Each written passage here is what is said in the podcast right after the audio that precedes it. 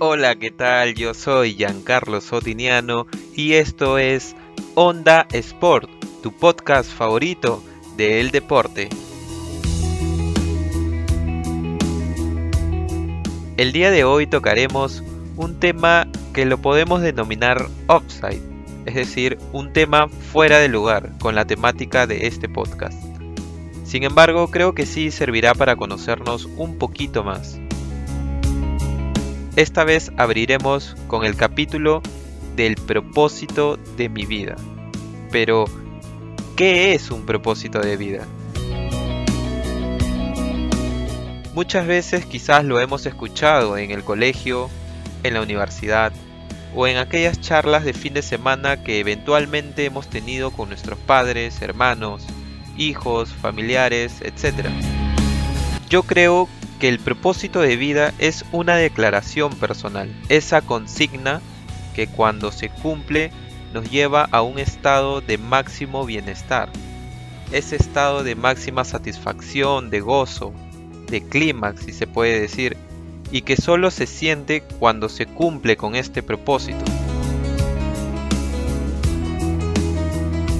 Este propósito tiene un nombre, pero que puede variar dependiendo de cada persona. Algunos suelen llamarlo felicidad, otros, por el contrario, le dicen bienestar, éxito o simplemente satisfacción.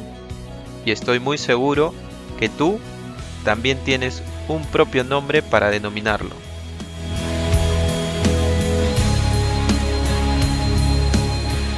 Este propósito no solo nos ayuda a sentirnos realizados, a sentirnos mejor con nosotros mismos, sino que también ayuda a las personas que nos rodean.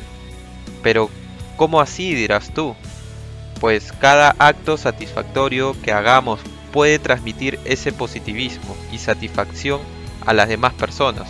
Por ejemplo, si nuestra familia nos ve bien, avanzando en la consecución de nuestras metas y todo lo que ello abarca, entonces ellos también sentirán orgullo, sentirán felicidad por nosotros. Si nuestro propósito de vida tiene que ver con el educar o ayudar a los demás, esas personas a quienes les dedicamos un poco de tiempo de nuestra vida sentirán apoyo, preocupación por ellos, que tenemos empatía hacia ellos, y eso es positivo. Nuestro propósito de vida también nos ayuda a elegir mejor, a tomar mejores decisiones, ya que estaremos enfocados en la consecución de este propósito y esto nos conllevará a discernir mejor los caminos que tenemos que tomar para poder llegar a la meta, para poder lograrlo. En lo personal, yo tengo como propósito de vida el poder crecer no solo como persona, sino que también en el ámbito laboral. En el aspecto personal pienso que todos podemos siempre mejorar y dar algo más y mejor de lo que ya ofrecemos, sumar positivamente a quienes nos rodean y poder transmitir un sentimiento positivo también. Por otro lado, en el aspecto laboral también tengo el propósito de crecer, aprender constantemente, culminar mi carrera y poder ejercerla. Ejecutar algo que me apasiona, que me gusta y me llena de felicidad me hace sentir realizado. Me hace pensar que todo el esfuerzo, tiempo y dedicación que tomo para poder llegar a esta meta no ha sido en vano.